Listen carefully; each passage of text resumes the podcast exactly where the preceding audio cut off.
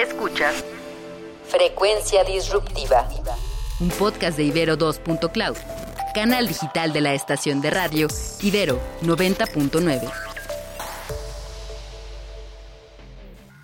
Black o Dark Gaze, o también llamado post-black metal, es un género de fusión que combina elementos del black metal, el shoegaze y el post-metal. Pero vayamos por partes para entender este género musical.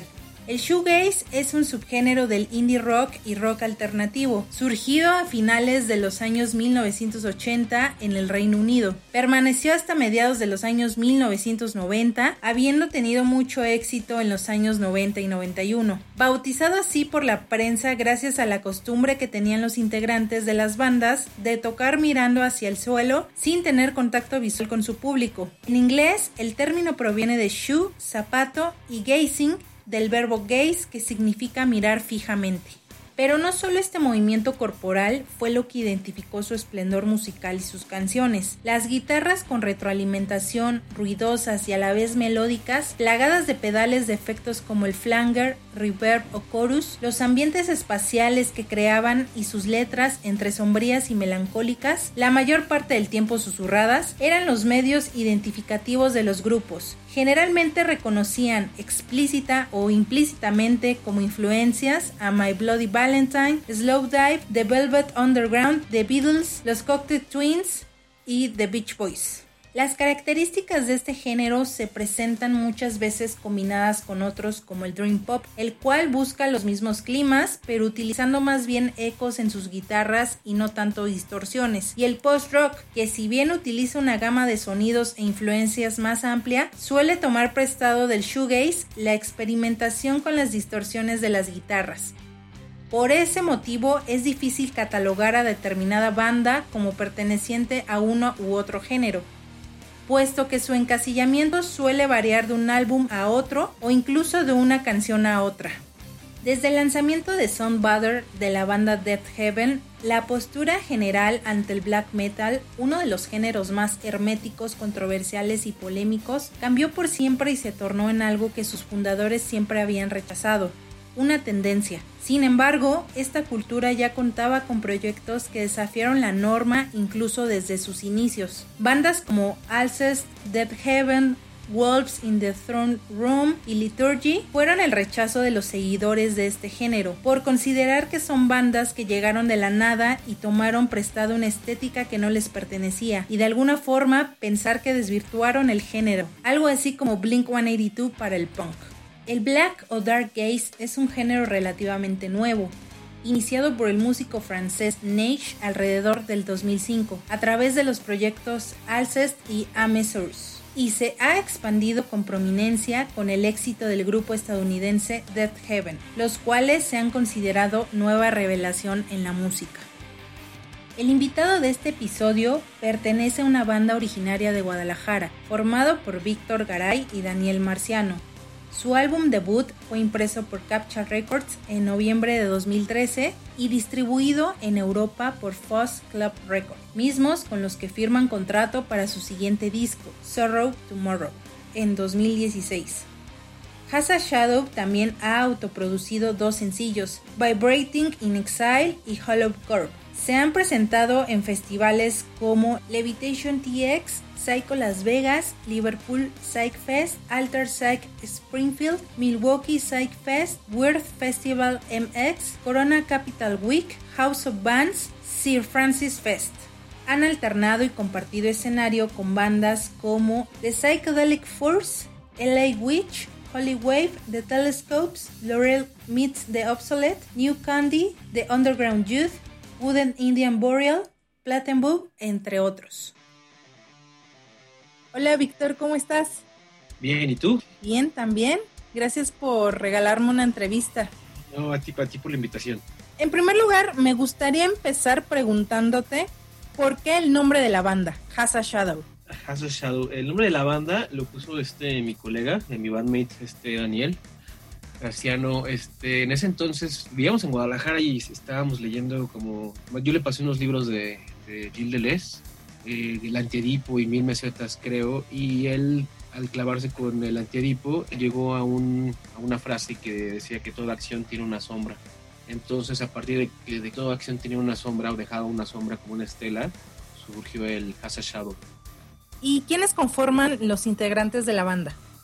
Es curioso, o sea, somos dos en la banda, es este Daniel Graciano, Víctor Garay, y han, han habido pues varios miembros al del tiempo y muchas personas como han tocado con nosotros ya sea en vivo o colaborado. Pero nuestro último como baterista activo fue Jesús, Jesús Alcántara. Y ya o sea, se puede decir que Jesús como pues, se quedó como fue el más reciente que tocó con nosotros pero en general siempre las composiciones las letras este, las ideas siempre vienen de Daniel y yo ¿Y por qué escogieron este género? Me refiero, o sea, leyendo su reseña, es una mezcla de showgaze con dark wave y psicodelia se escogió por más bien como los afectos que teníamos a, determinada música, de determinadas bandas o, y películas que estábamos viendo. No fue necesariamente como que mezclamos los géneros. Tuvimos como un largo tiempo de vivir juntos antes de eso y tener un prototipo de banda. Y vivíamos con un amigo de Sonora, Pedro Silva. Con él se puede decir que tuvimos también como un entrenamiento entre los tres, así de llenarnos mucho de información musical y de escuchar mucha música todo el tiempo. Entonces, de las cosas que, porque más así, más bien a mí, a mí, yo, a mí me gustaba más como el, el shoegaze y el dark wave, y a, Daniel le gustaba más como la más la psicodelia y más el blues. Entonces, entre esas cosillas empezó como a generar ya una mixis entre o sea, también compartíamos, o sea, unos gustos en común, pero en general era como el perfil de él y el mío, este, fusionados y empezamos como a meter un poquito de lo que a cada quien quería, este, agregarle, ¿no? Yo quería que sonaran las guitarras que sonaran más perdidas con mucho river, este, y distorsión y él quería como, este, me acuerdo que quería hacerlo más blues y como tenía mucha influencia él de bandas de psych, por ejemplo, hay una banda que tenemos en común que se llama The Human Expression, este de los 60 que nos gustaba mucho a los dos, pero a él más. Entonces, entre eso, más aparte a yo con las cosas que traía de, de yo estaba y sigo todavía como muy, este, muy clavado con, con bandas como Skywave y Ceremony, y de ahí a Place Strangers.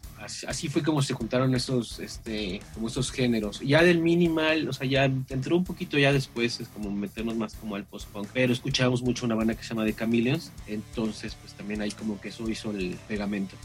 Y hablando de shoegaze, bueno, yo te podría decir que hay bandas representativas del género, ¿no? My Bloody Valentine, The Velvet Underground, Slow Dive, estas bandas noventeras que empezaron con el género y que posteriormente eh, derivó el Dark Case, que es donde entran ustedes. ¿Quiénes son sus influencias? No solamente del género, también de otro tipo de géneros influencias musicales que tenemos, de, las, o sea, como las que compartimos él y yo, que tenemos muy presentes, hay, varias. ahorita que mencionaste a My Bloody Valentine, a mí yo nunca he sido muy adepto a My Bloody Valentine, por ejemplo. Este, a mí, como, a mí personalmente, a mí, creo que al, al Daniel, que decimos pelón, menos, él es menos, menos es el que menos peló a My, Bloody Valentine, pero a nosotros nos inundó, este, tuvimos como una combinación también con mucha influencia este, de las películas que estamos viendo en el momento. Entonces yo veía una película, por ejemplo, y me imaginaba las canciones que los sonidos que nos, me gustaría que estuviésemos haciendo con imágenes de esas películas. Entonces se mezcló un, poquito, bueno, de las musicales fueron The Human Expression. Creo que esa, esa banda influenció muchísimo en nosotros, The Human Expression. Muchas de nuestras composiciones así como que ten, querían atinarle a lograr como el, este, algo muy de la emoción que, que, da este Jim Quarles, el vocalista de la banda. Eh, otra, ya dije de Chameleons, eh, ¿qué otra influencia tenemos? Que tenemos muchísimas, pero de muchos escuchamos muchos Suicide. Este, teníamos este, muy marcado como, sobre todo por, este, por el desafío que, implicaba escuchar, ¿no? O, ponerse como en, los ojos o en la imaginación de Alan Vega, ¿no? O sea, éramos como fans de ese personaje y creo que más, a mí en ese entonces me gustaba mucho una banda de Alemania que se llamaba The Blue Angel Lounge. Bueno, o sea, ya no existe, bueno, dicen que ya no sé si existe o no existe, este, pero es una banda que gente más joven que nosotros, pero como unos, unos dos años yo creo, son de Hagen, Alemania. Ellos a mí en ese entonces me influenciaron mucho, entonces como la parte como más down de nuestra banda, como yo quería como picarle como esos sonidos. También Nico de The Velvet, Velvet Underground, Nico sola, así ya en los proyectos que tuvo después, ya en la época de sus discos como el Marvel Index o de Frozen Borderlines, ese, ese, también influenció muchísimo. Y teníamos también muy de la mano pegado a Spaceman Tree,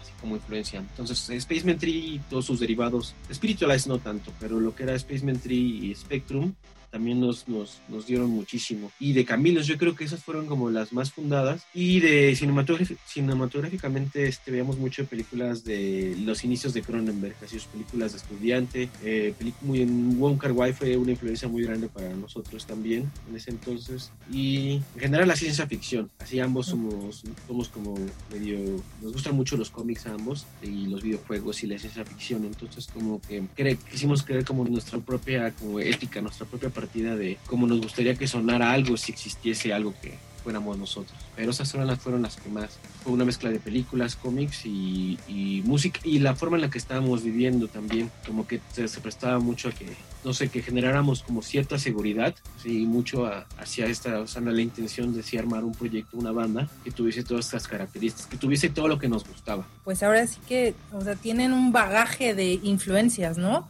A lo mejor yo me detuve en decirles, en preguntarte musicales, pero es muy bueno saber que aparte son eh, influencias de cine, de cómics, Sí, no, sí, totalmente. Este, creo que el, es que yo estudié cine también, entonces, eh, bueno, Daniel, Daniel empezó a estudiar música, después lo dejó y nada más, más bien, ya este, dejó, dejó los estudios y más bien se dedicó también, pues sí su, su tiempo completo a trabajar y a y ahora la música. Pero justamente como teníamos mucho tiempo libre, así mucho tiempo libre en la casa, entonces después de comer y si yo tenía tarea de la universidad, pues era rapidísimo hacerla o algo. Y siempre pues era así de, hey, vamos a ponernos un toque y echarnos caguamas y ven películas, así como nos quedamos de a tres películas en la noche y así de, ay, ahí te ves hasta mañana. Y no sé, siempre como que o sea, sí fue una gran época para nosotros de estar todo, todos los días este, viendo películas y viendo, viendo de todo, más bien si éramos niños del internet y estar baje y baje cosas de internet, así, series, libros, todo el tiempo estuvimos muy en contacto con, pues, con, la, con el internet. ¿Y en dónde se han presentado? ¿Te refieres a aquí México o otros lugares? En cualquier recinto, o sea, aquí, fuera de México, Aquí, eh, este, aquí sí intentamos tocar como, pues, no, las cosas que, no lo permitíamos nosotros, porque a veces éramos un poquito huraños, como que a veces empezamos haciendo nuestros propios shows nosotros, entonces también creamos esa como ese imaginario de utópico de queremos que el show sea así, ¿no? Con, como nosotros nos lo imaginamos. Ahí vamos, pues no sé. Entonces era muy, éramos muy exigentes con los tipos de shows que nos invitaban. Dijimos que sea muchos que no debíamos haber hecho que sí, pero aquí este, tocamos, mm, tocamos en, algunas tocamos para un Corona Capital, pero en el Monumento a la Madre, que casi no fue nadie, pero bueno. Tocamos en el Plaza Condesa alguna vez para Psychedelic Furs, este, en el Alicia un par de veces, Em, shows organizados por, por otras bandas, otros amigos, pero ya eran como lugares más, más al azar, como que sea ahí, no sé, eran como lugares que yo, foros que yo no conocía, este, también en el Teatro Lúcido llegamos a tocar creo que dos veces o tres, no me acuerdo, buenas experiencias ahí. En Guadalajara llegamos a tocar en el Foro Anexo Independencia, este, estuvo, estuvo muy padre, ahí nos vio crecer Guadalajara en el Salón Púrpura, después el Palíndromo, muchas fiestas en casas así en Guadalajara. Muchas fiestas fueron como organizadas por personas ¿no? que no estaban tan pues, de manera profesional en el mundo de la música. O sea, me refiero a, tener toda una infraestructura de, de, un complejo de venue o algo así. Ya este, en Estados Unidos este, llegamos a tocar en Las Vegas, en, el, en, el, Hotel Hard Rock, y ese estuvo muy, muy divertido en, y fuimos a varios este, estados de Estados Unidos, de Norteamérica, a varios, a varios. Íbamos de la mano con Hollywood y LA Witch, entonces pues era muy nuevo para nosotros, ¿no? Nosotros lo ubicamos por estado. Ahora vamos a, Denver, ¿no? Ahora vamos a tocar en esto. Me acuerdo mucho una tocada que fue en, Los Ángeles, en una tienda que se llama, ya no existe, que se llama Glitter Dead. Ese estaba muy padre, tocamos con LA Witch una banda que se llama Gateway Drugs. Y ya en, Europa llegamos a tocar en... En Europa estuvo muy interesante Inglaterra. En Inglaterra tocamos en, un lugar que se llama Pier Hat, que está en Manchester, que está muy, muy rico, muy padre. En Londres, en el famoso Shacklewell Arms en, ya en lo que fue Liverpool tocamos en un festival que cierran toda una calle en, una zona como de bodegas y pues como, pues como que toman la calle, se cierra la calle y en, como en cada bodega hay como un venue y ahí estuvo muy, muy, muy padre. En Francia, en Supersonic, recuerdo, en algunas como fiestas de, de más, más artsy, como más de que se conjugaban varias experiencias como multidisciplinarias, ¿no? De, pintura y música y es como en Estrasburgo, no me acuerdo los lugares, en Alemania, en Hamburgo tocamos no, me acuerdo mucho de los nombres de los venues, pero sí vimos Alemania, Francia, eh, Portugal, España, en el Moby Dick, Fuimos en Inglaterra, tocamos en algo que se llamaba no sé qué Frogs, Mighty Frog, Mike Frogs, no me acuerdo qué, en, en Sheffield, al sur de, Inglaterra. Y, más o menos ha, sido como los alcances que pudimos tener así de, de, tocar ahí en otros lugares y también aquí en México. Bueno, y en México también, pues en Monterrey, en, tampoco me acuerdo de los nombres de los foros, no me acuerdo si fue, ay no me acuerdo, pero y, qué más, en Torreón se me hizo una, una tocada muy bizarra que pues, yo recuerdo Torreón como un sueño, porque, o sea, un sueño lejano, porque no sé si pasó, tocamos de ahí en el antiguo, ¿no? Pocas personas van a tocar a Torreón y como Daniel es de por allá, entonces pues, pudimos ir por allá, en Oaxaca estuvo tocamos con Holy Wave, estuvo muy bonita esa experiencia. Y aquí íbamos a tocar en algún bueno, en algún festival, otro festival aquí? Casi no tocamos aquí en festivales, nos invitaron a un hipnosis, pero a tocar con Psychic Kills, pero pues nos, nos querían pagar un poquito y pues querían, más que pagarnos poquito, nos querían poner a abrir una, una banda que pues nosotros nos consideramos cazagoles, ¿no? O sea, como que ni siquiera, pues ni siquiera estaba la talla de todas las bandas que la, que la habían pegado como a, pues, a a darle como esa escena, ¿no? Como poder tocar así con bandas en, común o, o, que pues comparten los mismos, este, no sé, como mismas luchas, por decirlo así, o batallarle para, o sea, pues había una banda que querían que, casi todos los que teníamos, que éramos más adeptos como al al discurso que pretendía hipnosis, entonces pues dijimos, no, si van a esos güeyes, más bien estos güeyes abran y la banda, la otra banda y nosotros pues, ya antes de estos güeyes. Esto fue una cosa que parece que no importa, pero a mí pues ya conociendo como las mañas así como de, del medio musical, dije, no, este, dicen que no importa, pero sí importa, ¿no? Entonces, ahorita ya menos, pero qué bueno que ya importa también. Pero en ese entonces era así de, güey, pero ¿por qué no? O sea, ¿por qué tiene que ser el rezago y un cazago, un, un, un cazagol ahí eh, siempre, ¿no? Ahí al acecho. Y ya, esos los que recuerdo ahorita. Pues entonces la lista es larga. Sí, sí, sí, sí, sí, sí, tocamos varias. O sea, alguna vez intenté contar cuántas veces tocamos en vivo y dije, ay, ni me perdí la cuenta y dije, no, pues sí, sí, yo creo que sí tocamos unas 80, 100 veces, quién sabe, no sé. Y bueno, ahora una pregunta obligada para ustedes que son músicos. ¿Cómo se vieron afectados o cómo se han visto afectados durante la pandemia? Este, no nos vimos afectados en nada, en nada. Este, de hecho, nos, nos tomamos un tiempo, mucho, como un año antes del, un año y cacho antes del, casi dos años de la pandemia, o sea, antes de la pandemia, nada más, o sea, después de haber regresado de Europa, nada más tuvimos, creo que hemos tenido dos o tres shows así, así a la, o sea, la relación que, que tenemos en él se empezó a complicar un poquito más, por, sobre todo por responsabilidades, ¿no? Y, que tuvimos etapas ahí de bancarrota, ¿eh? pues por mala administración o por tomar malas decisiones, ¿no? Confiar en algunas personas que cancelaban shows y nos dejaron bailando. Y como que se complicó un poquito también este, nuestra relación y como que decimos, más bien gradualmente nos dejamos de hablar un poquito de la banda y yo de repente cuando venía hace poquito una banda que se llama Tanko Lone de Laos, de Texas, que de una chica está muy interesante y nos escribieron para tocar, ya no nos habíamos visto en un rato, y dije, oye, vamos, vamos a tocar en el taller cerámica de Emilio, en el taller Nazú, que se ha vuelto como un foro ahí, como underground, que he hecho shows ahí con otras bandas, no necesariamente nosotros, y, y eso fue como creo que de las, de las últimas, pero como que nos tomamos así un tiempo, un descanso, antes que todo esto pasara, entonces justamente cuando llega el COVID y antes del COVID, como a nuestros ojos, sinceramente, necesitamos, nosotros trabajar, necesitamos trabajar con un poquito de flujo caótico de, pues, de deseos, de sueños de la sociedad. Entonces, pues, no, no somos tan adeptos a pues, estar cotorreando con todos, ¿no? Como que a veces nos gusta que haya como ciertos sentimientos que detonen o nos inspiren para, para tanto existir como la banda y como para generar contenido tanto musical, ¿no? Como o espiritual y visual, ¿no? Lo que nos podamos imaginar. Entonces la pandemia, este, más bien fue como un alivio de, ah, mira, y después que todo, todo se apagó y nosotros pues no, para nada extrañábamos nada, ¿no? Así, ah, mira, qué Boras Munos, o sea, o sea, antes de que nos afectara algo, nosotros ya habíamos salido de la, de, ¿sabes? de la ecuación o el deseo de tocar prontamente, ¿no? O sea, de inmediato. Entonces, en nada nos afectó, hacia el contrario, este, pues, hemos trabajado en otras cosas. Daniel sí trae un proyecto que se llama Echacuervos, bueno, traía ese ya no, este, no sé si sigue Echacuervos, pero, no, sí ya no sigue, pero Ahorita está con Torreón con, haciendo una banda que se llama Visión en el Camino. Interesante. Y, y yo musicalmente nada más he hecho arreglos para algunas este, colaboraciones con algunos amigos. Y yo he mantenido un perfil bajo porque me, me, me, puse, me dediqué más a, a, hundirme al equipo de Mexican Rarities y pues, empezar otros emprendimientos, ¿no? Entonces Casa Shadows lo guardamos así como en una caja de Pandora, ¿no? Así, pum, y que se quede un rato así con toda la energía y hasta que, hasta que se vuelva a requerir, no sé, algo así. Entonces, cuéntanos cuáles son sus proyectos en puerta.